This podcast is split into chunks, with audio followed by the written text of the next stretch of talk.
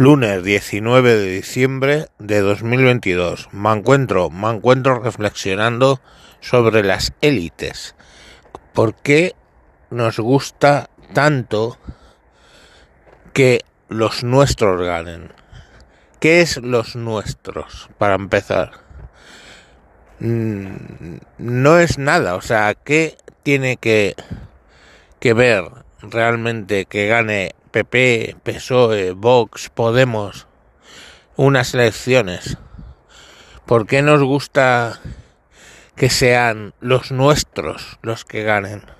Alguien podría pensar que en principio porque lo que proponen los nuestros es mejor mmm, o creemos que va a ser mejor. Quiero decir, votamos a Podemos porque creemos que sus ideales de igualdad, etcétera, son superiores a los de Vox, pongamos por caso. Aunque en realidad si prestamos atención dicen lo mismo, básicamente. En muchos, muchos capítulos. Pero queremos que los nuestros ganen, ¿no? Sentirnos parte de los que gobiernan, ¿no? Ser, haber sido parte de los que llevaron a los que gobiernan. Pero os voy a decir una cosa. Políticos, los políticos, la política, es el sitio donde más psicópatas se reúnen. Y no es una frase suelta.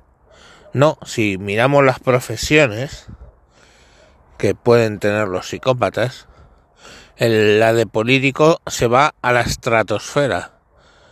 O sea, solo después de CEO de una empresa. Y en realidad, CEOs de una empresa allí llegan por pura criba, quiere decir, alguien que no tiene empatía, que no se preocupa por los demás, pues va creciendo y va subiendo en una organización sin problemas.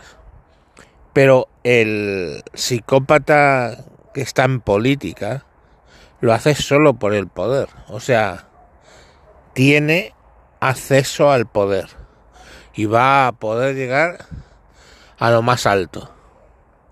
Entonces, eh, lógicamente, pues no es muy recomendable que alguien con una sociopatía de esas características, un sociópata como lo dicen ahora, un sociópata narcisista llegue hasta esos límites.